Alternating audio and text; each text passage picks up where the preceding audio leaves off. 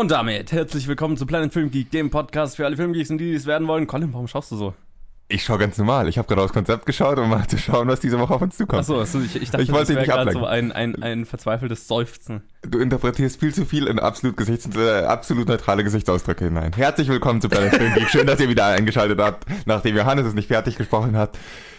Wir sind der Podcast für alle Filmgeeks und die, die es noch werden wollen. Ich bin der Johannes und du bist der Colin. So den Witz ähnlich. habe ich schon öfters Fast, ja. Er wird nicht, er wird nicht jedes, lustiger. Jedes Mal, wenn du, glaube ich, die Namen sagst, dann bringst du den Witz. Ja. Aber mach Ich- es, mach es ruhig weiter. Nee, nee, manche Witze werden einfach nicht lustig, aber ich glaube, ich werde es trotzdem weitermachen. Tut mir leid an alle Zuhörer. Äh, furchtbar. Äh, yo, hallo zusammen. Äh, schön, dass ihr da seid. Und Colin, wie war deine Woche so? Was hast du für Filme gesehen? Gerade vorher habe ich mir noch durch den Kopf gehen lassen, dass ich die Antwort, dass ich die Antwort endlich mal gleich bringen kann. Ich habe es wieder vergessen. also ich Es wärst nicht du, wenn. ich müsste mal nachschauen, was wir gesehen haben. Also Herr der Ringe habe ich gesehen, genau. Das war ja unsere Challenge. Coco und Flatliners. Dann war doch noch irgendwas. Genau, wir waren in der Jumanji Pressevorführung. Ja. Ich habe ähm, To Be or Not To Be habe ich schon gesehen. Habe ich ein bisschen vorgearbeitet. Wird irgendwann auch als Challenge kommen. Da habe ich war ich mal fleißig zur Und du Abwechslung. nennst mich Streber bei Mandy Lane. Ja, äh, ja, ich hatte ein schlechtes Gewissen, dass du vorarbeitest und ich nicht. So, Deswegen so. habe ich es auch mal gemacht. und äh, Inside Out habe ich noch mal gesehen. Oh, geil. Ja, das war ein schöner Da Film. hatte ich auch mega Bock drauf, das habe ich nur nicht mehr geschafft, den anzuschauen. Aber ich hatte Achso, vor- wegen Coco bist du dann drauf Genau, gekommen. ja. Ah, ja, okay. Ja, bei mir war es eher Zufall, weil ich mir war es gar nicht mit Coco zusammenhängend. Naja, wie auch Okay. immer. Cool. Was hast du so gesehen? Ja, also ich habe die drei Filme gesehen, die wir sehen mussten, wobei Flatliners war das auch diese Woche? Ja, das war die. Also, ja. Ja. Und dann, genau, waren wir in der Jumanji-Preview und dann habe ich mir einmal Peter Jacksons, ich glaube, es war ist ziemlich sicher sein erster Film, Bad Taste, angeschaut. Herrlich trashig. Und als ich dann schon dabei war, habe ich mir dann noch Attack of the 50-Foot Woman angeschaut. Ist, glaube ich, ein Film, den kein Schwein gesehen hat, aber es ist so ein Plakat, das hängt überall, wo es halt so alte Filmplakate gibt. Das wo, hast du garantiert auch schon mal gesehen, wo so eine, ein Film aus den 60ern, glaube ich, wo so eine riesige, riesig gewachsene Frau quasi auf einen Highway zerstampft und Autos in der Hand hält und so weiter. Ja, denn ist mir durchaus bekannt, dieser Name. Ich war gerade nur ins Konzept vertieft, tut mir leid. Äh, genau, und also das Plakat kennt man irgendwo und ich habe mir gedacht, ich will den Film mal sehen. Und dann habe ich mir ihn umständlich aus den USA importiert und so weiter. Ähm, und es war sehr witzig, den anzuschauen und diese Szene kommt nie vor. es kommt herrlich, naja, es, es kommt schon ein bisschen vor von der Frau, wie sie rumrennt und Sachen zerstört, aber sehr, sehr wenig. Das ist, glaube ich, so die letzten zehn Minuten oder so. Okay. Davor ist es eher so ein Ehedrama. Es ist für mich gerade ein bisschen sehr weird, dass du irgendwie random auf diesen Film kamst, aber Ja, man Gut, sieht dieses Plakat ja. immer und ich Ja. habe so eine Faszination für so alte Beef-Movies, äh, Be- B-Trash-Filme und äh, das, äh, ja, der war ganz oben auf der Liste. ich Und es bin war lustig. nicht sicher, ob ich den wirklich noch sehen möchte. Eigentlich es reizt mich schon irgendwie, aber ich weiß nicht, ob das eine gute Idee ist. Er ist nicht gut, er ist nicht gut. ja, das ist mir schon klar. Er ist sogar relativ langweilig, aber Okay, dann la- lass für die, es Eff- für die schlechten Effekte und die Frau, die dann groß ist und so weiter, ist schon, ist Wenn schon ich mal wirklich zu viel Zeit habe, dann leih ich mir es bei dir aus. Genau, und er ist auch nur 60 Minuten lang, also Wäre es nicht cool, wenn es dann Attack of the 60 Feet Woman wäre oder äh, der Film nur 50 Minuten lang wäre? Da haben sie echt irgendwie. oh. Da haben sie echt. Warum macht man sowas nicht? Egal.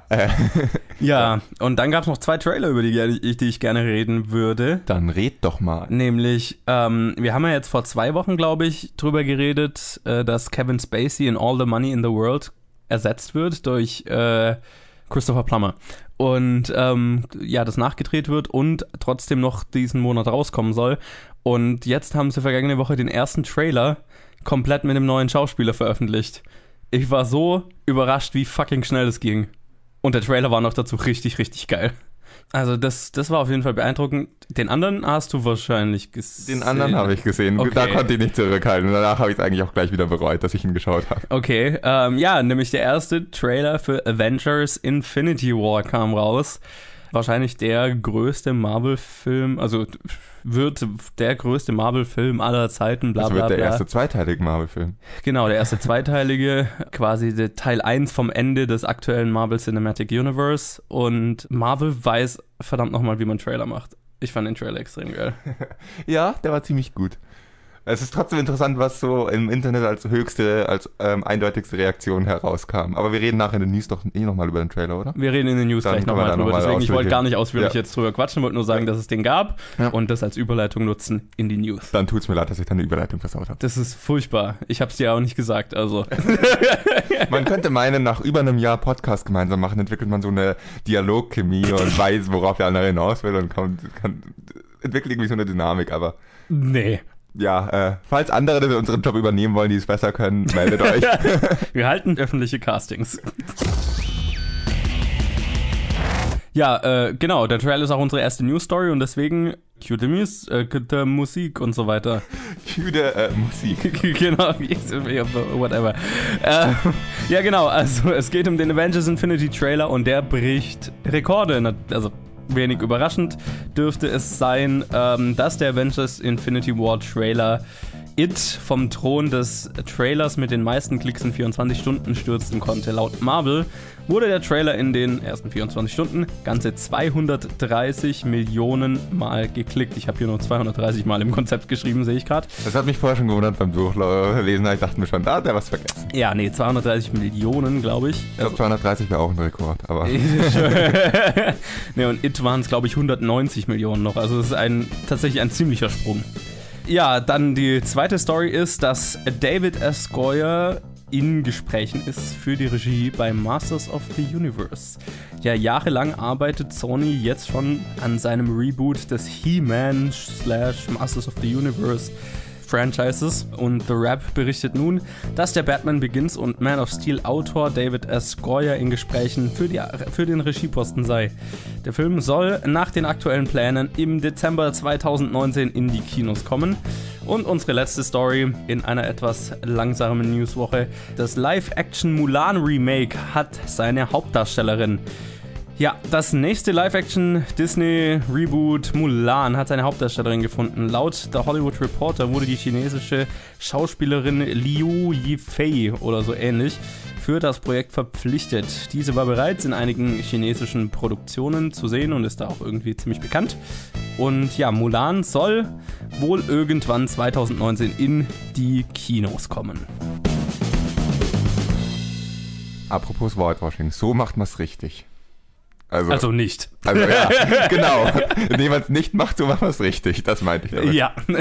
Also, ja, war jetzt auch mein erster Gedanke. Ähm, normalerweise tangiert es mich recht wenig, wenn ein ähm, Disney-Remake von einem animierten äh, Disney-Klassiker, den ich wahrscheinlich nicht gesehen habe, weil ich nicht so viele Disney-Filme als Kind gesehen habe, einen Hauptdarsteller findet. Das ist jetzt nicht äh, das, wo ich aufschreie, yeah, juhu, aber das finde ich jetzt echt cool. Ja. Anscheinend scheinen die letzten, ich nenne es mal die letzten Skandale und auch der ähm, Rücktritt von, wer war es nochmal in Hellboy? ähm, at Screen. Äh, genau. Das, das scheint halt wirklich irgendwie auch was bewirkt zu haben. Das finde ich echt cool. Total. Und ähm, also laut dem Artikel war auch der, die Casting-Suche äh, ziemlich gewaltig und ähm, das ist auf jeden Fall die Darstellerin, auf die sie dann am Ende gekommen sind, weil ich meine, also laut diesem Artikel gab es so Kriterien, die die Sch- Schauspielerinnen erfüllen, erfüllen mussten und das war natürlich perfektes Englisch sprechen, das war Singen, Tanzen, Martial Arts, Kämpfen äh, und äh, äh, Schauspielern und Ach, generelle. Star Quality wollten sie sehen. Also das ist ja ein also im Prinzip mussten die alles können. Gut, nehmen wir mal an, du bist eine chinesische Schauspielerin und oder, oder du cast nach chinesischen Schauspielern Ja. oder Schauspielerinnen, dann hast du ähm, nicht, wirst du nicht nach Namen gehen, weil die Namen werden eh nicht ziehen als Disney. Nee, eben, genau, Und dann ja. kannst du dir, glaube ich, auch leisten, aus dem gesamten Pool da ihn rauszusuchen, der, oder die rauszusuchen, die am perfektesten passt. Absolut, also, Ich absolut. verstehe es irgendwo und Ja. äh, gut, dass es da jemand gibt, der alle Qualitäten anscheinend erfüllt. Absolut. Also ich, ich habe mir nur so gedacht, okay, wenn ich jetzt Schauspieler wäre auf der Suche nach Arbeit und ich lese diesen Katalog an, was man alles erfüllen muss, äh, pff, ich melde mich gar nicht. So. Ja, offensichtlich haben die Leute gemeldet. Aber ich, ich finde es einfach cool, dass es halt Total. wirklich... Disney ist halt, haben wir jetzt in den letzten Wochen immer mehr drüber geredet, Disney ist halt verdammt mächtig. Vor allem, äh, wenn, wenn Disney damit ein Signal se- setzt, das ist einfach eine gute Sache. Total, ja. Ja, ähm, He-Man, Masters of the Universe. Äh. Frage an dich, hast du das als Kind geschaut? Nein, Warst du da jemals ein Fan von? Nein, äh, als Kind ist es komplett an mir vorbeigegangen. Ich habe es dann irgendwann als junger Erwachsener ähm, betrunken und äh, dezent bekifft, glaube ich, mal irgendwann geschaut.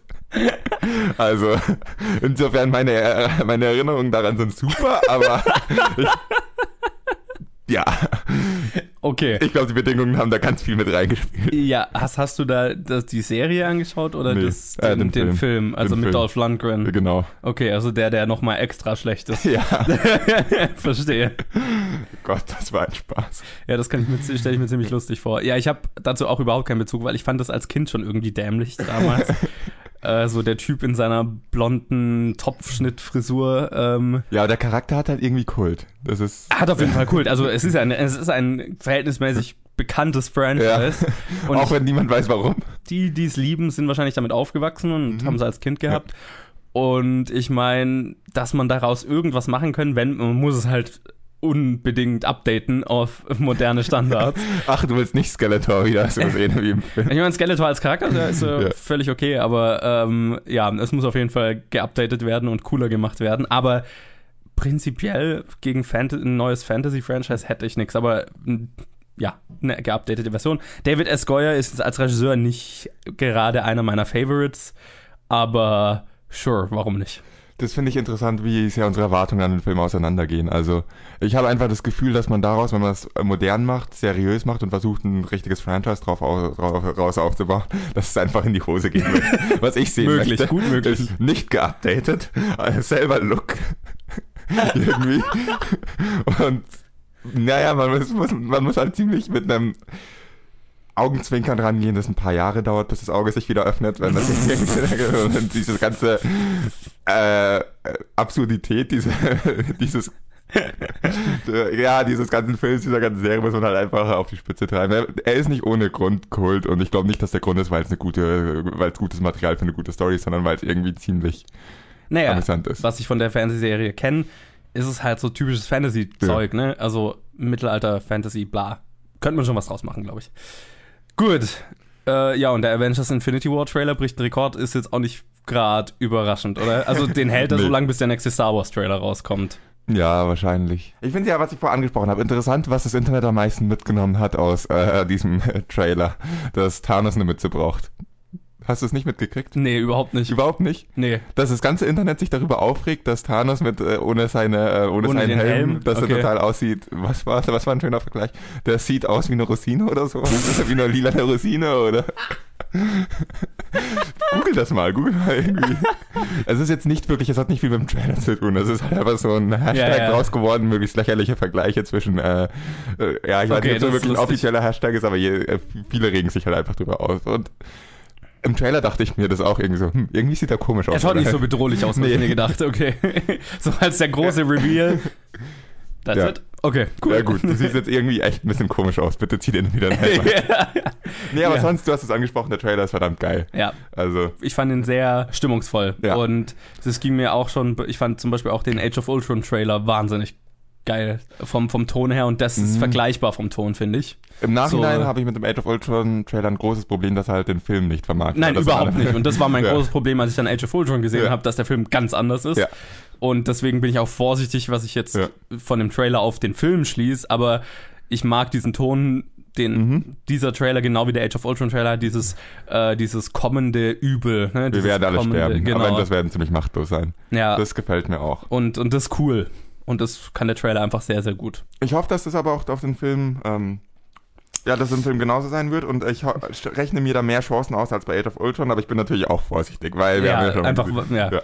Wir sind es gewohnt. Ja, wie auch immer. Tatsächlich ist eine der Sachen, an der, der, den der Film für mich am meisten hängt, wahrscheinlich schon Thanos. Also, der ist so der gehypteste, also der, der meisten gehypte Bö Ja. Böse im Universum und Total. seit Avengers sehen wir den und warten darauf, dass er endlich irgendwie was macht und jetzt macht er was und wenn er jetzt, wenn der wieder die 0815 Story hat, dann bin ich sauer. Da, äh, dann bin Also ich da mehr als muss- sauer, ja. Da muss irgendwas noch dahinter sein, bitte. Irgendwas, was ihn auch als charakterbedrohlichen macht und nicht nur als großen lilanen Felsblock, der er normalerweise ist. Der sieht aus wie das Ding aus Fantastic Four, nur in lila. Ja, Das total. Der Typ braucht seinen Helm. Er, und er braucht irgendwie was anderes als nur, dass er ein großer Typ ist mit einer größeren Faust, der halt besser Ja. zuschlagen kann als alle zuvor. Ja, das Naja. auch. Aber hauptsächlich braucht er einen Helm. Okay, agreed. Gut. Aber das war auch schon, was diese Woche so los war. Nicht besonders viel. Und ich würde sagen, wir machen weiter äh, mit einem Film, in dem auch nicht so viel los war. Das, die, Okay. Überle die Überleitung war holprig. Egal. Überleitung war ein bisschen holprig. Ja, wir machen weiter mit der Challenge und die kam diese Woche von Basti war es, ne? Ja, genau. Basti. Genau, Basti, vielen Dank, Basti. Also, reden wir gleich nochmal drüber, aber vielen Dank, dass du uns überhaupt eine Challenge gegeben hast, so zumindest. Und du hattest uns aufgegeben Herr der Ringe. Nicht die neue Version, sondern den Zeichen, ne, Animationsfilm von 78 war es, glaube ich. Ich habe es jetzt hier gerade nicht aufgeschrieben. 76. 76, verdammt knapp. Ja, also da gab es einen Herr der Ringe-Film, der umspannt die ersten zwei Bücher, beziehungsweise die ersten zwei Filme. Genau, das hatte ich letztes Mal falsch angekündigt aus meiner Erinnerung. Ich hatte in Erinnerung, dass die ganze Story ist. Und das wollte ich mich hier auch noch entschuldigen, dass ich falsche ähm, Infos verbreite. Ist aber auch merkwürdig, ja. die ersten zwei ja. zu machen. Aber naja, gut. Ja. ich glaube, da, da gibt es viele Stories dazu, glaube ich. Glaube ich auch. Und genau, also es war auf jeden Fall eine Animationsproduktion unter der Regie von Ralph Bakshi, der Four and Ice gemacht hat und Cool World. Und die Stimmen haben unter anderem gesprochen Christopher Guard, William Squire, John Hurt, was ich witzig fand, und Michael Scholes und viele mehr natürlich. Und ja, ich meine, die Story ist äh, die Herr der Ringe Story von den ersten zwei Filmen. Die möchte ich jetzt bitte genauer zusammengefasst bekommen. So, fass du sie mir zusammen. Wie ausführlich? Nicht bitte, nicht so ausführlich, wir haben nicht so viel Zeit. Ich kann auch zwei Stunden lang darüber reden. Ja. Nee, ähm, du hast angesprochen, was mir am Anfang recht wichtig wäre, äh, dass es komisch ist, die ersten zwei Filme zu machen. Ja, ging mir auch so. Äh, ich glaube, das soll es ein Sequel geben. Also ich. Also gut, ich bin ziemlich sicher davon ja. ausgegangen, sie sagen es ja auch ja, quasi. Ja, genau. This sie the sagen, first story in the Lord genau. of the Rings oder irgendwie. So endet das, dass, das dass, sie, dass der Erzähler sagt, das war jetzt das erste Kapitel und äh, ankündigt mehr oder weniger. Das war damals ein Cliffhanger, würde ich behaupten. ja. Und dass dann noch ein zweiter Teil kommen sollte, der halt dann nie produziert wurde. Dass es, dass die ersten zwei zusammengefasst wurden, finde ich auch relativ logisch, wenn man sich die, die, Geschichten an. Zu diesem Film habe ich nicht viel recherchiert zu den Geschichten dahinter, aber zu Herr der Ringe bin ich recht informiert zur Produktionsgeschichte. Ja. Dass äh, bei Peter Jacksons äh, Herr der Ringe, dass er auch äh, erstmal zwei Filme machen wollte. Er hat es so vorgeschlagen, ja. weil er davon ausgegangen ist, dass genau. nie drei genau. genehmigt werden. Und genau. er ist sogar runtergegangen auf einen Film endgültig ja. und wurde dann, dann kam New Line Cinema, ach, mach doch deine drei. Grob zusammengefasst, ist natürlich ein bisschen komplizierter, aber dass da, dass wenn bei Peter Jackson niemand drei Filme machen wollte, wurde es 30 Jahre früher auch niemand mal äh, genehmigen. Insofern wundert mich das nicht, dass das, äh, dass da die ersten zwei zusammengefasst wurden. Und warum ich dachte, dass alle drei drin sind, war wahrscheinlich, weil es nie eine Fortsetzung gab und ich dachte, nee, also zwei Filme verfilmen und dann nichts, das macht keinen Sinn. Aber gut, ich glaube, es war noch ein Sequel geplant, das einfach nie produziert war. Ja, ja, auf jeden Fall. Aber dann übergebe ich mal an dich, ich lasse dich mal anfangen. Äh, es klang gerade so, als wärst, hättest du eine negativere Meinung zu dem Film als ich. Boah, dieser Film war unfassbar anstrengend anzuschauen. Okay. Fand ich. Ja. Weil ich ihn unfassbar langweilig fand. ähm, ich meine, es ist ein Film aus seiner Zeit und man muss irgendwie gut, wenn man andere Animationsfilme aus den 70ern und so weiter kennt, die haben einen bestimmten Stil und einen bestimmten Duktus und so weiter, hat bestimmt auch nicht geholfen, dass ich die Story natürlich schon kenne. Ah, aber ich war kein Fan von dem Film, überhaupt nicht. Klar, die das sind die Neuverfilmungen und dieser Animationsfilm erzählen die gleiche Geschichte. Aber ich fand es interessant, wie oft man dann vielleicht doch gemerkt hat, dass Peter Jackson bestimmte Shots und so weiter nicht kopiert hat, aber sehr, sehr sich daran angelehnt hat, zum Beispiel. Ja, ich also, glaube, Peter Jackson mochte den Film. Wahrscheinlich. Ich meine, ja. wenn man in der Zeit aufgewachsen ist und das der einzige Herr der Ringe-Film oder vielleicht sogar Fantasy-Film ist, den man so hat, dann ist das wahrscheinlich was ganz anderes. Und ich habe auch online ganz viele Bewertungen von dem Film gelesen von lauter Leuten, die mit dem Film aufgewachsen sind und es war, ne, die den immer wieder geschaut haben und das kann ich total verstehen, aber für mich hat es null funktioniert aus heutiger Sicht. Erst zwei Stunden lang oder zwei zehn oder so und ich habe mehrmals auf die Uhr geschaut währenddessen.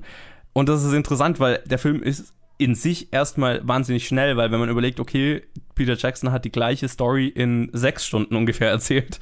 Das heißt, der Film läuft storymäßig sehr, sehr schnell und du hast ganz oft auch einfach Szenen, ja, die nicht besonders ausführlich sind, sondern Charaktere gehen irgendwo hin, sagen was und dann passiert was und dann Schnitt und dann stehen, sind plötzlich zwei andere Charaktere dabei. Also zum Beispiel am Anfang, wo Mary und Pippin dazukommen, wo sie da rumlaufen, ist einfach so, ja, wir gehen da hin und da sind meine Cousins Mary und Pippin. Schnitt, nächste Szene, sie laufen zu viert rum und sowas. Also der Film läuft extrem schnell und gleichzeitig extrem langsam. Zum Beispiel, also ja, von, vom, vom, vom Sprachduktus her, vom Erzählduktus her.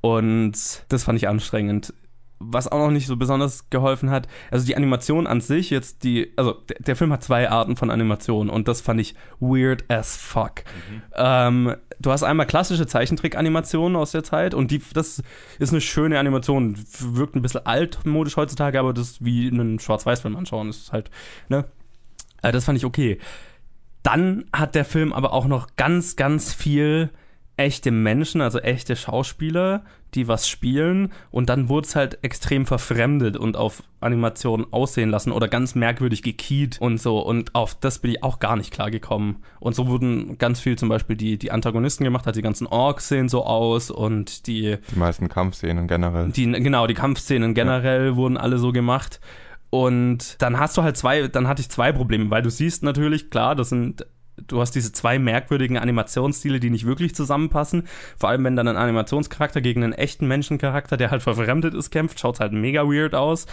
Und in Animationen könntest du die Kämpfe cool aussehen lassen. Das Problem ist, wenn du eh schon low budget bist und untrainierte Schauspieler hast, die dann Kämpfe mimen, die du dann animiert aussehen lässt, die schauen halt in Live-Action schon crappy aus und die Animation macht es dann nicht besser. Und das war dann halt doppelt lame und, und ich hatte die ganze Zeit das Bedürfnis vorzuspulen, was ich jetzt nicht gemacht habe. Und das, das alles zusammen hat halt irgendwie ziemlich, ziemlich anstrengend gemacht, den Film anzuschauen. Ich glaube, dir ging es irgendwie so ein bisschen, du hattest damit weniger um, ähm. schlimme Erfahrungen. Also ich, ich fand die nicht furchtbar, ich fand es unfassbar anstrengend. Ähm, ja. Dir ging es nicht so, oder?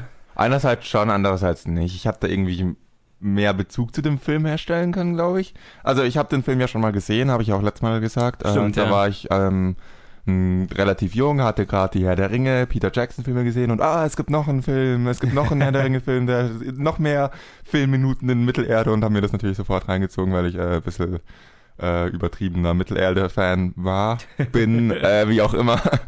ja, gut. Äh, damals als Kind habe ich halt einfach irgendwie wenig davon so wahrgenommen ähm, und fand es einfach cool, dass da mehr, mehr Film in Mittelerde spielt und yeah. äh, habe den ziemlich gefeiert. Äh, wie gut der am Ende war, hat man gemerkt daran, dass ich mich nicht mal erinnern konnte, dass es nur zwei der drei Filme sind, aber das mal dahingestellt. Ich kann vieles, was du sagst, unterschreiben und äh, ging mir ähnlich und ich fand ihn auch anstrengend anzuschauen, aber ich konnte mich, glaube ich, mehr davon distanzieren, dass ich jetzt eine, ähm, einen spannenden Film und eine, ähm, einen Film aus äh, Filmserie, der mich jetzt nach modernen Sehgewohnheiten unterhält, sondern fand, konnte mich, glaube ich, mehr auch in die diese Zeit, also einfach in die Bedingungen für, für den Film zurückversetzen. Was mir am stärksten aufgefallen ist, ist, okay, was mir am stärksten aufgefallen ist, hast du schon gesagt, dass Peter Jackson einzelne Shots eins zu eins übernommen hat. Zum Beispiel, als die Hobbits sich unter dem, dieser Baumwurzel ja. verstecken und der Nazgul drüber schaut. Das ist genau Genau, das, das, da hat niemand ein Storyboard gezeichnet, da haben sie einfach diese Filmszene genau, ja. ausgedruckt und in den einzelnen Dings geklatscht. Was ja an sich ja. eine nette Hommage ja. ist, finde ja, voll. ich. ist ja so, so eine ich unterstelle ihm nicht zu klauen, das ist eine nette Hommage. Nee, nee, genau, also das, das fand ich, das hat, das fand, hat mich positiv überrascht, das fand ich cool. Genau.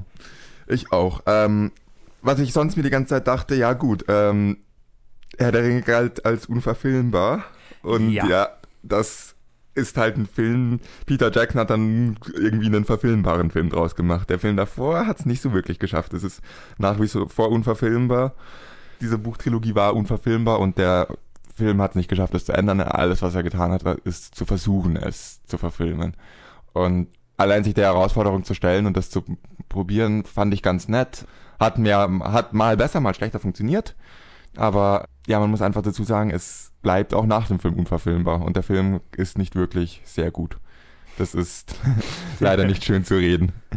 Aber ich finde es trotzdem irgendwie fand schön zu sehen, wie man versucht hat, damit umzugehen, mit diesem äh, unglaublich schwer zu verfilmen Material, wie man das macht, vor allem in Animationsfilmen. Explizit möchte ich da auf die zwei Animationsstile Stile nochmal eingehen, die mir jetzt auch nicht gefallen haben persönlich, wo ich mir auch dachte, das sieht weird aus.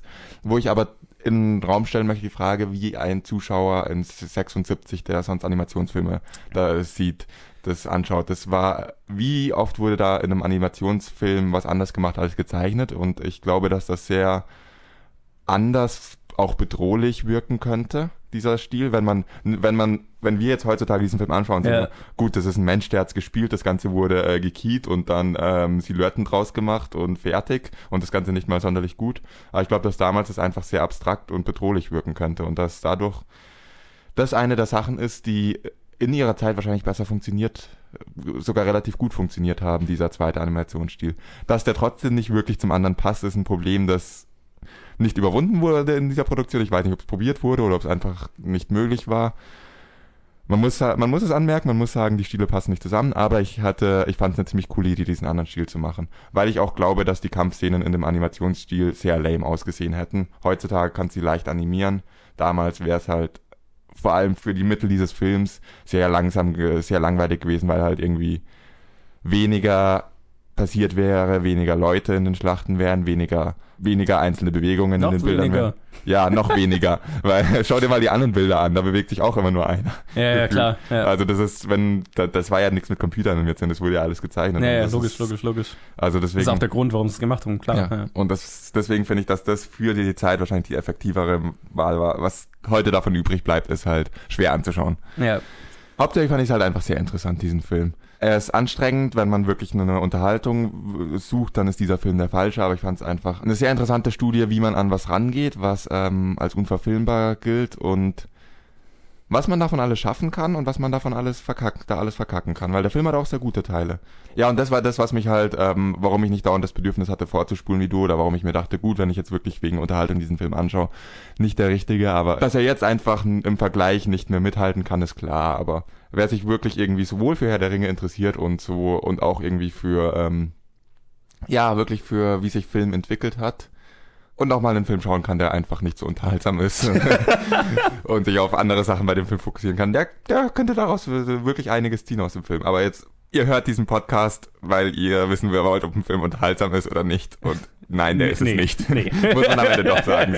Tut mir leid, Basti, ich weiß nicht, wie du dazu stehst. Ich weiß, dass du ein ziemlicher Herr der Ringe-Fan bist. Es Äh, ist ein interessantes Zeitdokument, ja. sagen wir es mal so. ja, das ist, ja, das Zeitdokument ist gut. Das könnte man im Museum, äh, das, ja, das genau. passt gut in ein Museum. In ein. Herr der Ringe Museum. Mhm. Das war so davor. Ja. Zeitdokument finde ich gut. Also, danke Basti für den Film und äh, wir schauen mal, was wir für die nächste Episode schauen. Ja, und unsere nächste Challenge kommt von Enrico, der hat uns ebenfalls auf Facebook geschrieben. Danke dafür.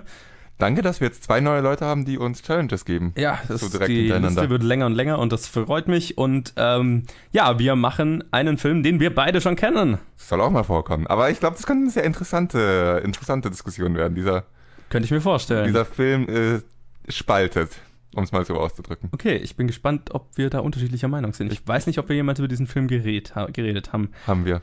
Okay, Du hast mir diesen Film gezeigt. Da, das habe hab ich mir gerade gedacht, ja. Ja.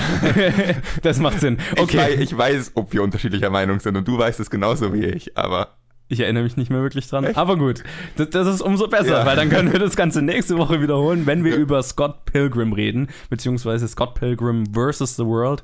Na, ein Film von Edgar Wright und wahrscheinlich sein größter Flop bisher. ja. Sein größter Flop, Finanziell gesehen. Auf jeden Fall. Der Film hat schon irgendwie, äh, vor allem in gewissen Szenen, einen ziemlichen Kultstatus erreicht. Es ist ein absoluter Ja. Kultfilm, ja. Und er wird total geliebt von den einen und total gehasst von den anderen. Das war ja auch, was du in so einer, geschrieben hast in deiner Nachricht, dass äh, du in deinem Freundeskreis der Einzige bist, der diesen Film verteidigt, wenn ich das richtig in Erinnerung habe. Ich glaube, so war es ja. Und das, das ist einfach bezeichnend für diesen Film. Äh, ich habe noch nie jemanden, ges- ich habe noch nie mit jemandem geredet, der eine differenzierte, mittelmäßige Meinung zu diesem Film hat. Okay, Also also ich bin sehr gespannt, Ich weil ich erinnere mich wirklich nicht mehr, was deine Meinung war. Tja. Und deswegen, ja, könnte gespannt sein. Nächste Woche ist Scott Pilgrim in der Challenge. Jo, dann machen wir mal weiter mit dem Kino der Woche, in dem wir über die Filme von letzter Woche quatschen und wie wir sie so fanden. Und das waren zwei, nämlich einmal Coco, der neue Pixar-Film, und Flatliners, der neue Horrorfilm. äh, und ich schätze mal, mit dem fangen wir auch an. Wir müssen anfangen. Es ist schon Viertel nach zwölf. Das tut doch nicht weh, oder? Die Anästhesie kümmert sich darum. Drei Minuten. Jamie war nur zwei weg. Was soll ich sagen? Ich bin eben ehrgeizig.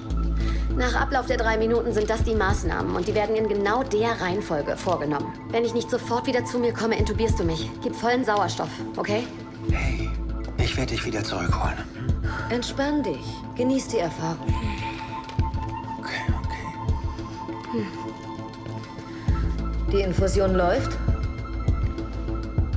Sie ist weg. Körpertemperatur auf 34. Ladung auf 200. Weg!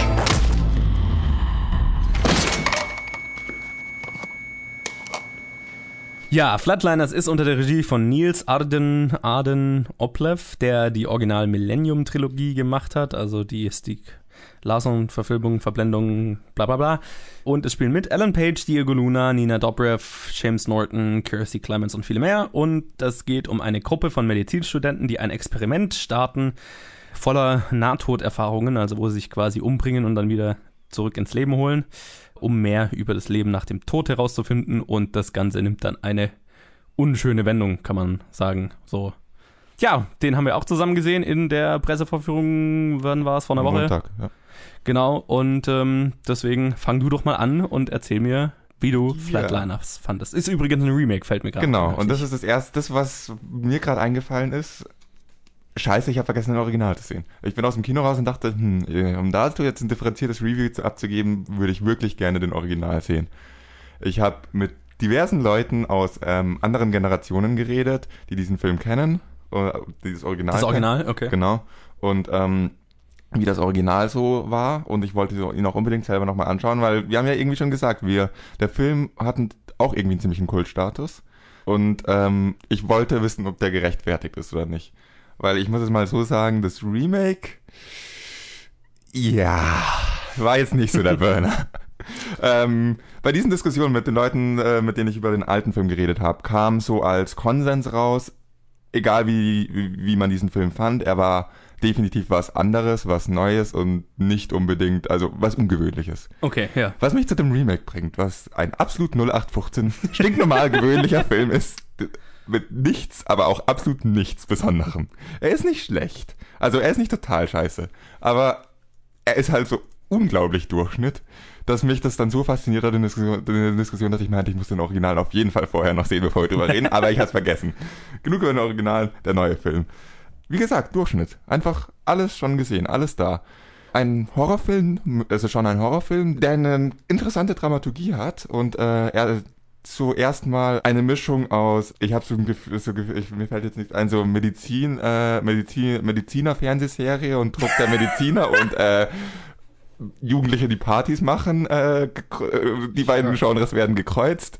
Der halbe Film äh, plätschert so vor sich hin, während sie Party machen und Medizin studieren und dabei so ein bisschen ihre Nahtoderfahrung machen und dann schlägt der Film plötzlich um und dann wird's ein Horrorfilm.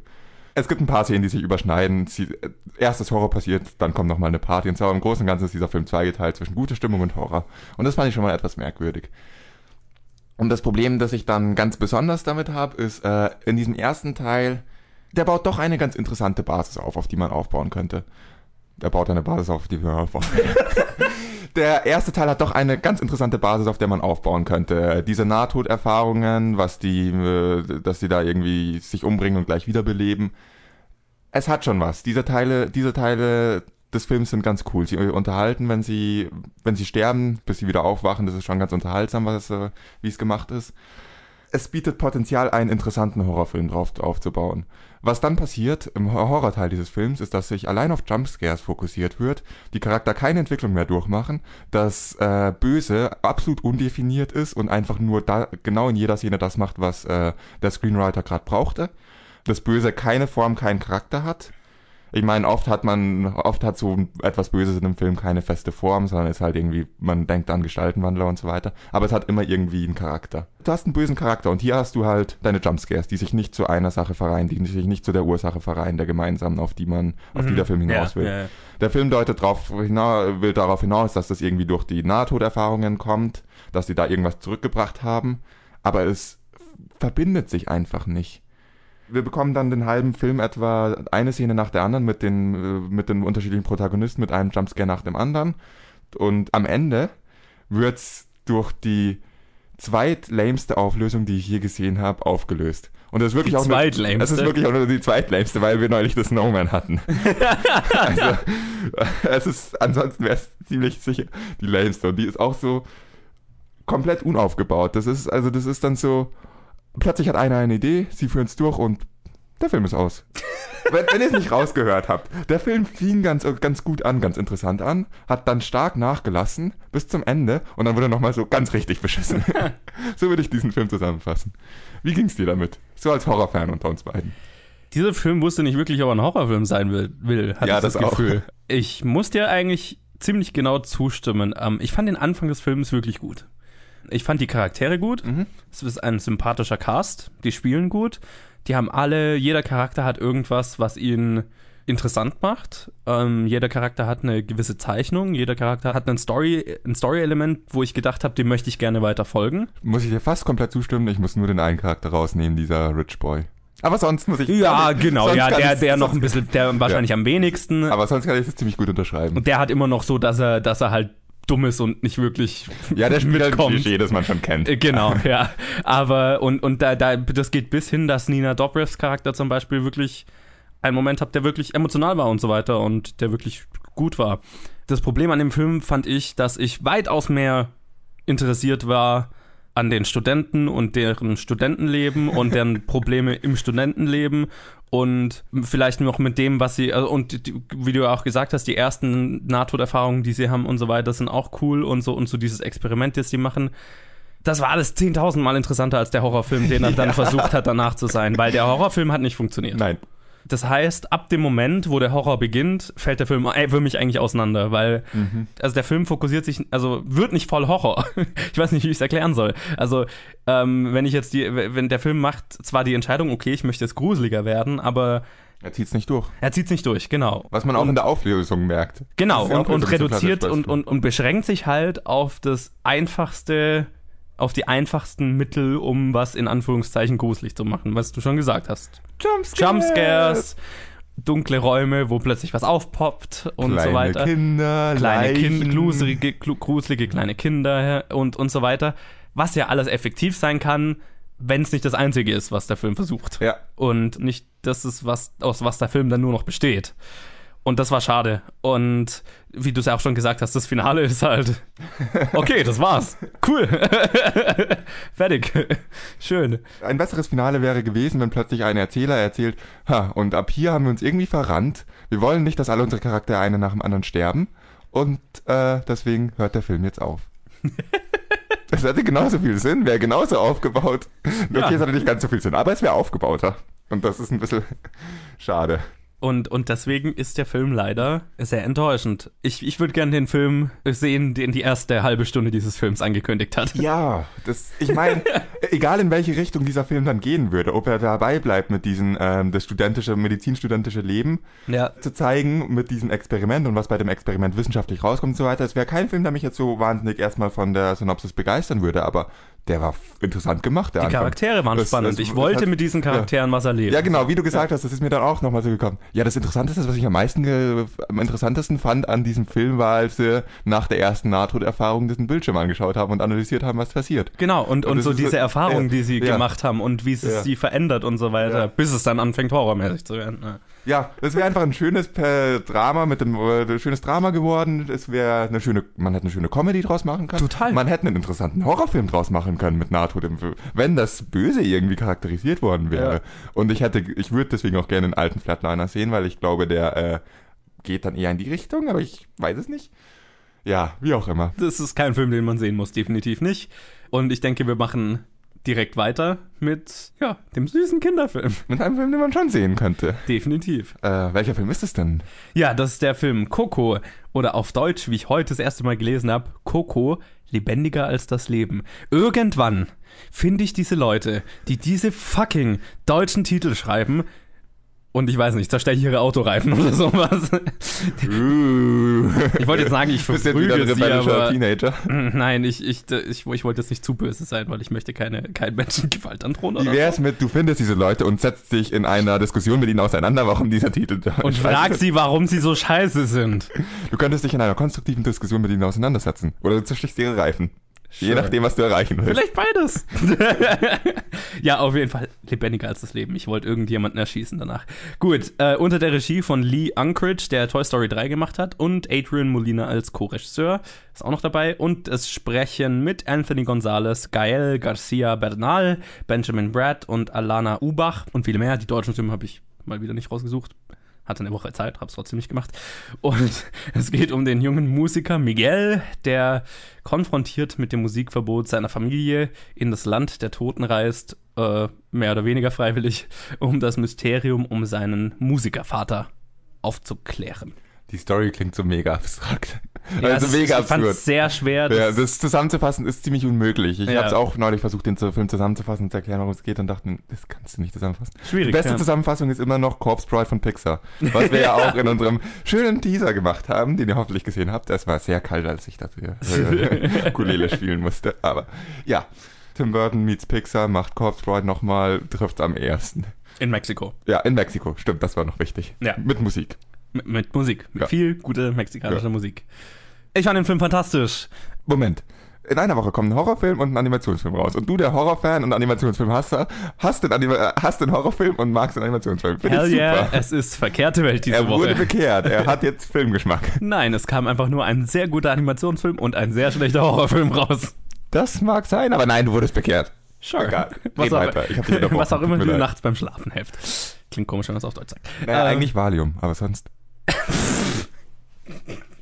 Anyway, Coco. Wie du ja schon gesagt hast, es ist so ein bisschen äh, Corpse Pride oder beziehungsweise eine Tim Burton Pixar, ein Tim Burton Pixar Film und das ist eine Kombination, die sehr, sehr gut funktioniert. Ich meine, der Tim Burton Aspekt in dem Film kommt daher, dass es halt im Reich der Toten spielt und du hast halt sehr viele Skelettleute rumrennen und so Das weiter. ist trotzdem irgendwie witzig. Genau, und das ist halt auch witzig gemacht. Bisschen weniger makabre Humor und so weiter, als es Tim Burton hätte, aber auch da sparen sie nicht unbedingt. Also für Pixar-Verhältnisse ist es äh, schon edgy, also in Anführungszeichen teilweise. Und das fand ich sehr cool. Die Welt, in die, die diese, die, oder die Welten, die dieser Film inszeniert sind, wunderschön und unfassbar atmosphärisch. Und das hat mir extrem gut gefallen. Und in einem Film, in dem es viel um Musik geht um, und um Musiker geht und in dem Musik so eine wichtige Rolle spielt, das hat alles für mich super zusammengepasst. Also die Musik und äh, diese Welten und so weiter, die ganze Atmosphäre. Ich finde es super cool, dass Pixar einen Film in Mexiko gemacht, also einen, Film, einen mexikanischen Film in Anführungszeichen gemacht hat. Und Coco ist auch jetzt schon, glaube ich, der erfolgreichste Film aller Zeiten in Mexiko oder so. Also, äh, oder hatte das beste Eröffnungswochenende in Mexiko, ich weiß es nicht. Die haben da eine spanische Version veröffentlicht und so. Und das, das finde ich super, super cool und das ist einfach auch eine Kultur und so weiter, die ich wahnsinnig interessant finde. Vor allem diese Tradition mit dem Dia de los Muertos, also dieses äh, Tag der Toten, an dem man quasi sich an, äh, naja, seine ganzen Ahnen erinnert. Und die, das läuft halt so, dass man halt diese Fotos aufstellt und wenn, nur wenn ein Foto aufgestellt wurde von einem, dann kann quasi der Tote aus dem Reich der Toten für diesen einen Tag in die Welt der Lebenden kommen und, naja, bei se- seiner Familie sein und so weiter. Natürlich unbemerkt, natürlich halt Unbemerkt, als Geist als, sozusagen. als Geist sozusagen, genau. Und ähm, diese Tradition an sich finde ich schon wahnsinnig schön, weil ich bin ein ziemlicher Familienmensch und das, äh, die, diese Tradition kann ich davor schon und das fand ich schon immer schön und ich fand super cool, dass das jetzt eine Basis für einen Film ist. Und ich meine, das ist ja wie geschaffen für einen Pixar-Film, weil ich meine, Pixar ist Familie und, und so weiter, das ist einfach, das sind Pixar-Themen, ne? Entsprechend emotional ist der Film auch und ich habe, äh, er hat mich emotional wahnsinnig bewegt, weil natürlich spielt er viel damit mit Familie und Erinnerung und ähm, naja, Menschen in Erinnerung und wie behalten wir Menschen in Erinnerung und ja, in dieser Welt der Toten, in dem Moment quasi, wo sich niemand mehr an einen Verstorbenen erinnert, dann stirbt er quasi auch in der Welt der Toten oder löst sich da halt auf und so weiter. Und ihr könnt euch vorstellen, dass das natürlich für äh, den einen oder anderen emotionalen Moment sorgt und das hat mich gekillt. Also so ein, zwei, drei Stellen, die es da gab, äh, die dieser Film hatte. Und das war wunderschön und wunderschön traurig und äh, man sollte definitiv in diesen Film nicht reingehen, ohne Taschentücher mitzunehmen oder sowas. Und ich meine, deswegen gehe ich in Filme ähm, um emotional bewegt zu werden, um emotional was, was zu erleben. Und das war wunderschön in dem Film. Und ähm, der Film hat eine, ja, schöne Message. Und das ist einfach ein, ein sehr emotionales, schönes Gesamtpaket. Es ist jetzt nicht auf dem gleichen Level wie zum Beispiel Inside Out für mich, ähm, was definitiv mein Lieblings-Pixar-Film ist. Äh, es gab doch in der Mitte mal, es waren langsamere Elemente dabei. Es waren Strecken dabei, wo ich mir gedacht habe, okay, jetzt können wir mal wieder weitermachen. Aber das äh, Finale und der Payoff ist, äh, ist es allemal wert. Und deswegen hatte ich ein, eine sehr gute Zeit mit Coco. Wie ging's dir? Ich kann nicht so gut schwärmen wie du. Also das muss ich auch sagen. Ich kann nicht so gut schwärmen, deswegen werde ich äh, nicht viel wiederholen, was du sagst, sondern es einfach so schön hier unterschreiben. Das meiste davon, bei meisten davon gebe ich dir recht. Was ich nochmal extra hervorheben möchte äh, und diesem Film wirklich äh, meinen Respekt dafür zollen möchte, ist für einen Plot-Twist, den ich, der erstens aufgebaut war und zweitens, den ich absolut nicht hab kommen sehen. Oho. Und regelmäßige Hörer von dem Podcast merken, dass ich mit Plot-Twists meine Probleme habe, weil ich die meistens sehr vorhersehbar finde und das war einer der gelungensten Plot-Twists, die ich seit langem ge ähm, gesehen habe. Und das in einem fucking Animationsfilm kommt schon. Die anderen Filme müssen da mal irgendwie nachlegen. Also, das das äh, werfe ich kurz ein. Das habe ich, hab ich mich tatsächlich gefragt, wie du zu dem Plot-Twist stehst, weil ich habe ich hab ihn überhaupt nicht kommen sehen. Was bei mir aber keine Kunst ist, deswegen habe ich mich gefragt, okay, war der Plot-Twist, habe ich ihn nur nicht kommen sehen, weil ich sowieso keine Plot-Twists kommen sehe oder hat Colin ihn auch nicht kommen sehen? wenn der Film nicht animiert wäre, weiß ich nicht, ob ich ihn hätte kommen sehen, weil ich da generell mehr Plot-Twist erwarte als äh, oder mehr oder mehr drüber nachdenke, wo denn äh, worauf das denn hinausläuft als bei Verstehe, einem Animationsfilm. Und bei einem Animationsfilm habe ich sowas halt einfach überhaupt nicht erwartet. Das kam aus dem Nirgend, nirgendwo und dann habe ich überlegt, eigentlich ist es offensichtlich gewesen, aber das denkt man sich bei. Das sind die besten Plot-Twists, wenn du die ganze Zeit denkst, es ist aufgebaut, es war die ganze Zeit offensichtlich, aber ich habe es nicht gesehen. Ja, ich hatte ein bisschen Bedenken, auch als ich in den Film reingegangen bin. Ich habe mich sehr darauf gefreut, weil es ein Pixar-Film ist und weil es ein originales Thema ist, das Pixar nicht schon fünfmal gemacht hat oder dreimal und es ist nicht Cars 3 oder Nemo 2 oder so. Es Filme, die alleinstehende Filme von Pixar sind meistens sehr, sehr gut. Das dürfte jedem, Ja. jedem, der sich ein bisschen mit Film beschäftigt, äh, bewusst sein. Aber die Trailer haben für mich äh, irgendwie nicht so zusammengepasst. Ich hatte oft das Gefühl, Trailer für unterschiedliche Filme zu sehen. Offensichtlich funktioniert Offensichtlich kann es perfekt funktionieren. Ja. Ich weiß nicht wieso und wenn ich jetzt wirklich versuche, analytisch ranzugehen, würde ich erst recht zum Schluss kommen, das kann eigentlich, so wie der Film es gemacht hat, nicht, nicht wirklich funktionieren, dass, dass man sich denkt, irgendwie, so wie der Film es aufgebaut hat und erst im, beim Leben spielt und dann bei den Toten, dann wieder doch kurz bei den Leben, ist irgendwie so, sollte nicht funktionieren, aber irgendwie funktioniert's. Ich weiß nicht, ob das Sinn macht. Hm. Ja, ich weiß, was du meinst, aber es, äh, du hast Es ja recht, es funktioniert, es fun- funktioniert. 100 Prozent, ja. Also, ich fand diesen Film wirklich grandios und das ist äh, einer meiner Favoriten von Pixar bisher. Mhm. Ich weiß nicht, du hast den direkten Vergleich zu, zu Inside Out gebracht. Ich habe dir ja jetzt auch direkt nochmal im Vergleich gesehen. Ich würde mich nicht zwischen den beiden entscheiden wollen. Gut, Ich würde mich da- abgesehen davon, Ich ja. kann mich nicht zwischen den beiden entscheiden. Ich würde jetzt nicht sagen, dass Inside Out besser ist. Es ist natürlich auch schwer zu sagen, Coco ist eindeutig besser. Ich tendiere sogar eher zu Coco. Okay, Ich fand ja. diesen Film wirklich grandios. Ich weiß nicht, was, wo ich was anfangen könnte zu kritisieren. Ich muss ja irgendwie jeden Film zwanghaft kritisieren, weil ich so ein Arschloch bin. Also, Nun, wenn du nichts hast, das ist ja umso besser. Jetzt habe ich übrigens eine bessere Formulierung für meine Kritik, ist mir Okay. gerade aufgefallen. Für dieser Mittelteil, es, es gab in der Mitte so einen Teil, wo ich mir gedacht habe, okay, jetzt sind wir so ein bisschen auf einer Standard-Abenteuer-Story, bla bla bla, und äh, der emotionale Punch hat für mich so ein bisschen wieder gefehlt. Aber der kommt dann wieder. Das wollte ich nur noch mal gerade einwerfen. Das war mein einziger Kritikpunkt daran. schaut euch diesen Film an. Also, Ja, Pixar schafft es mal wieder, auch für Erwachsene einen Film zu machen, der für Kinder super funktioniert, aber halt für Erwachsene wahrscheinlich noch besser funktioniert. Ich glaube, äh, bei uns war kein Kind im Kino. Das war auch Freitagabend, als ich den Film gesehen habe, aber da war halt kein, kein Kind da, das waren nur Erwachsene. Ja. Ja, wie gesagt, Pixar macht Filme rundum. Keine, es sind keine Kinderfilme, es sind animierte Filme. Das muss man sich immer mal wieder bewusst sein. Und es Wirklich? sind die besten animierten Filme, die man kriegt, sind von Pixar in der Genau, Regel. also das ist wirklich, es sind so, es ist wirklich ein Film, auf den dieses, ein Film für die ganze Familie wirklich zutrifft. ja. Weil oft, wenn das gesagt wird, dann sind es halt Kinderfilme. Ja, ein Film für die ganze Familie. Das heißt, die Kinder sind entertained und die Eltern können währenddessen schlafen. Genau, und in dem Fall ist es eben nicht so. In dem Genau. Fall ist es ein Film, von dem die Eltern auch noch wahnsinnig viel mitnehmen können. Ja. Und das ist schön. Und das freut mich. Ja, also must see, definitiv. Und wir können mal weitermachen und schauen, was Coco so eingenommen hat diese Woche. Bevor wir jetzt zu unseren Ergebnissen von letzter Woche kommen, mir ist aufgefallen, dass ich vollkommen, ich habe Fucky Goethe rausgelassen und ich weiß nicht warum. Und ich habe mich schon gefragt, also wer die Episode gehört hat, ich war ja auch so ein bisschen äh, Ja, baff, aber okay. ja gut, ich habe ich hab's einfach voll vergessen. Ich habe so irgendwie, ah ja, Coco auf Platz 1 und dann, ah ja, was, wie, wie geht's weiter? Ja gut, Paddington hat gut eingenommen, wird auf Platz 2. Das war so irgendwie, Fucky Goethe ist irgendwie voll an mir vorbeigegangen. Ich habe es voll vergessen während der Vorhersage. Und es ist jetzt leicht zu sagen, aber ich bin mir ziemlich sicher, dass ich ihn natürlich auf Platz 2 gesetzt hätte. Wahrscheinlich. ja. Aber es ist mein Fehler, es äh, ist ein bisschen peinlich. Ich sollte mal genauer meine Vorhersagen überprüfen.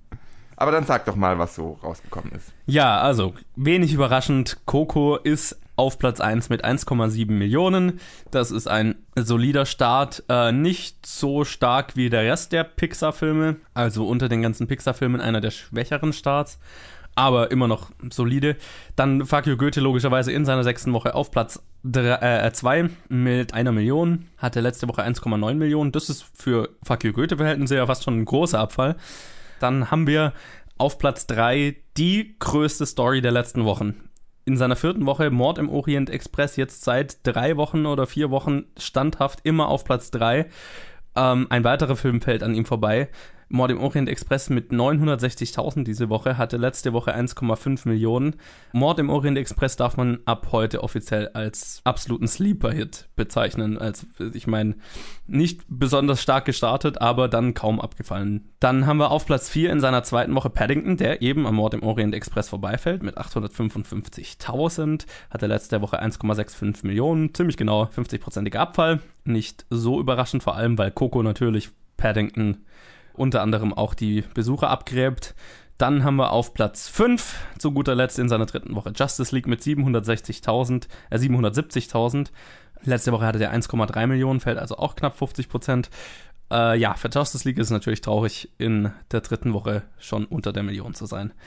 Dann äh, die anderen Filme, die wir noch hatten, Flatliners ist auf Platz 10 mit 320.000. Das ist nicht gut. Nee, nee, überhaupt nicht. Ja, und Girls Trip, den du ja in die Top 5 gesetzt hattest in deiner Vorhersage. Ja, der war in relativ vielen Kinos. Ja, Und, der ist sogar noch einen Platz dahinter. Ja, das, das, das verstehe ich am wenigsten. Also das war so eine Standardkomödie, die doch eigentlich recht gut zieht. Äh, Ja. es, diese Art von Komödie zieht in Deutschland doch recht gut und es war Und der soll angeblich richtig gut sein, habe ja, ich gehört. Also, viele vorher, ja, und dann viele Kinos. Ich weiß nicht. wo- wo- tja, okay. der hat auf jeden Fall 305.000.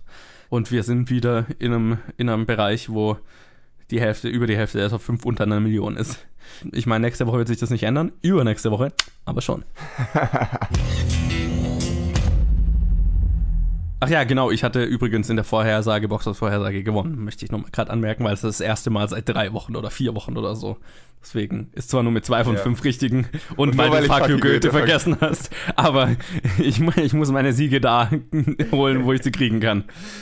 Okay, es sei dir genehmigt. Ich bin auch ein Idiot, wie kann ich ihn vergessen? Also, Ja, äh, heute kommen auf jeden Fall zwei auch nicht so große Filme raus. Ich meine, man merkt so langsam, es flaut alles ab, alles bereitet sich auf nächste Woche vor, wenn Star Wars rauskommt und einfach alles platt macht.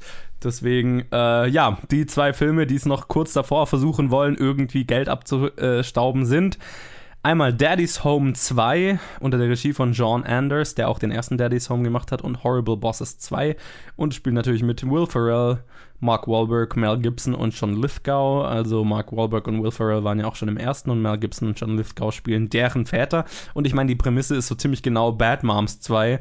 Äh, ja, zu Weihnachten kommen von den zwei Vätern aus dem letzten Teil die deren Väter zu Besuch und ja, Hijinks and Zoo, so wie man so schön auf Englisch sagt. Äh, schaut furchtbar aus. ja, Gott freue ich mich nicht auf diesen Film. Müssen wir den reviewen? Es ist der größte Film der Woche, also ja.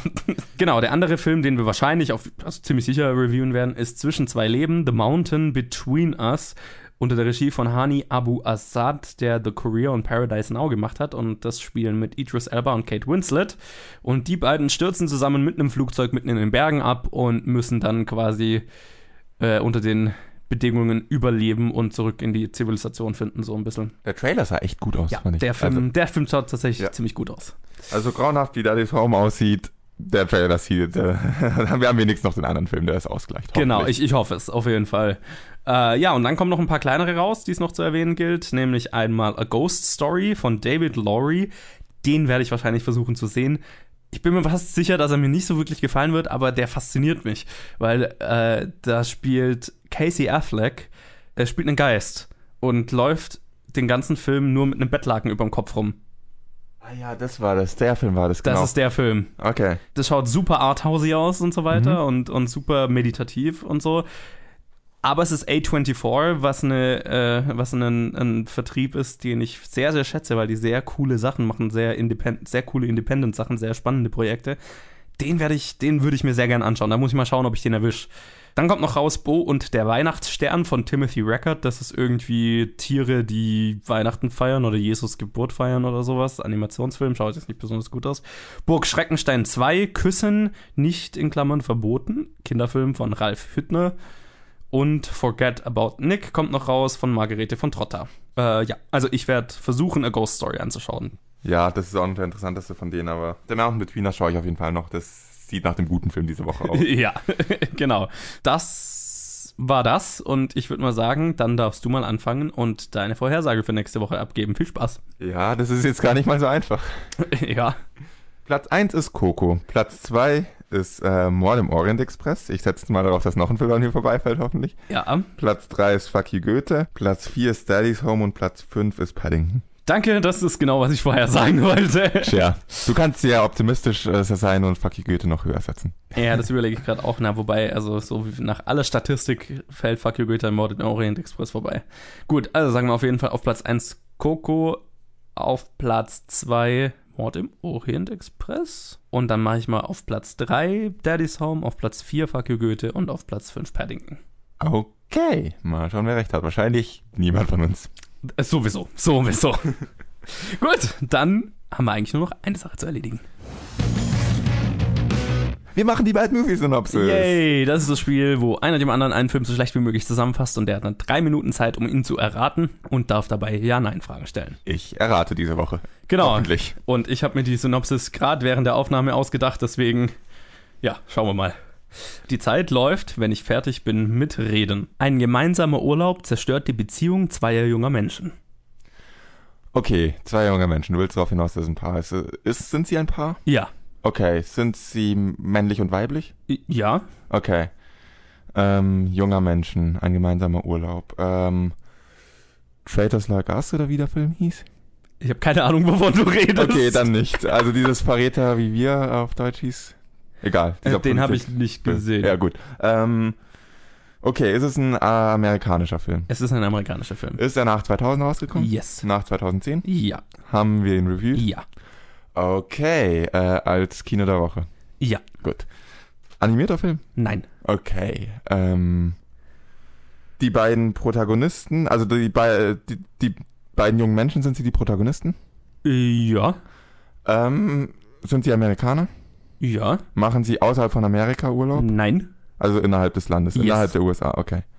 Magst du die Synopsis nochmal lesen? Ein gemeinsamer Urlaub zerstört die Beziehung zweier junger Menschen. Spielt's in der Gegenwart? Ja. Ist irgendwas Übernatürliches mit dabei? Kommt auf die Definition an. Hm. Vielleicht minimal. Gott, ich stehe auf dem Schlauch. Ein gemeinsamer Urlaub, wie war's? Ein gemeinsamer... Zerstört die Beziehung zweier junger Menschen. Stirbt eine der Personen? Ja. Okay. Wird die eine Person von der anderen umgebracht? Ja. Okay. Ähm, es, Hälfte. ist- es ist nicht The Shining. Nein. ja, gut, das ist alles, was mir gerade dazu einfällt. Es ist ein Horrorfilm. ja. Okay. Habe ich den auch gesehen? Ja. Und du hast ihn. Okay, wie viele Horrorfilme habe ich in letzter Zeit gesehen? Noch eine Minute. Ich weiß eigentlich alles, was ich wissen muss. Ich muss jetzt nur noch auf den Film kommen. Ähm, waren sie denn aufs Land? Ja, ja, schon. Also eher ja, aufs ja, Land ja, und ja, ja, Stadt. definitiv ländliche. Alleine oder in der Gruppe? Nur die zwei. Nur die zwei. Ähm, Get Out. Jawohl! Noch 30 Sekunden Ja. hättest du gehabt. Gott, das ist, hat mich gerade so. Die, letzte Frage war so eigentlich, ob sie in der Gruppe unterwegs sind. Also ob sie ähm, alleine wirklich dieses Wochenende die, alleine die Zeit verbringen oder in der Gruppe die Zeit verbringen. Insofern war das dann, als ich auch, mir aufgefallen ist, okay, ich habe jetzt so gefragt, ob sie alleine wegfahren. Vielleicht sind sie in der Gruppe irgendwo. Dann Ja. hat's Klick gemacht. Okay, sehr dann gut. hat's Klick gemacht, Sehr gut. meine Frage zielte eigentlich darauf, ob sie alleine in eine Hütte im Wald fahren. Genau. Sehr schön. Hatten wir Get Out nicht schon mal in der Synopsis? Ich habe, hatte, hab ich, hatte ich mich auch gefragt. Äh, Die war aber sehr anders aufgebaut. Ich glaube, ich hatte dieses Mal gestellt, aber sehr anders. Ich glaube, wenn, dann hattest du sie mir auf jeden Fall gestellt. Ja, Faszinierend. Ein faszinierender Film. ja sehr faszinierender Film. Freut mich, dass du es nicht sofort erraten hast. Ich habe immer das Gefühl, wenn ich mir die Synopsis während der Aufnahme ausdenke, dann geht es in die Hose. Aber Ich bin in letzter Zeit irgendwie gar nicht mehr, so- äh, keine Ahnung warum. also entweder bin- ich entwickle ein Talent oder du äh, bist nicht mehr so gut, wie du mal oder warst. ich de-entwickle meinst du? ja, Sure. eins von beiden wird es sein. Genau. Ja, wunderbar. Dann war das, würde ich mal sagen, die Episode, oder? Würde ich auch sagen. Jo, das war dann Episode 76 von Planet Film Geek. Ich freue mich, dass ihr dabei wart und hoffe, ihr hört nächste Woche wieder zu. Und wenn es euch gefallen hat, dann äh, lasst uns doch mal eine Bewertung und ein Review da, hoffentlich auf Apple Podcasts, Schrägstrich iTunes, aber auch gerne, wo auch immer ihr uns hört. Das hilft uns sehr viel weiter und erzählt natürlich euren Freunden davon. Empfehlt uns weiter. Das hilft sowieso am meisten. Wenn es euch gefallen hat oder nicht gefallen hat, dann erzählt uns davon auf unseren Social Media Plattformen Facebook und Twitter jeweils unter Planet Film Geek. Da könnt ihr uns auch eure Meinungen zu den Filmen schreiben oder mit uns diskutieren und Challenges geben, wenn ihr Challenges für uns habt. Das wäre fantastisch. Dann hoffe ich, dass wir uns nächste Woche wieder hören. Bis denn. By the power of Grayskull, I have the podcast.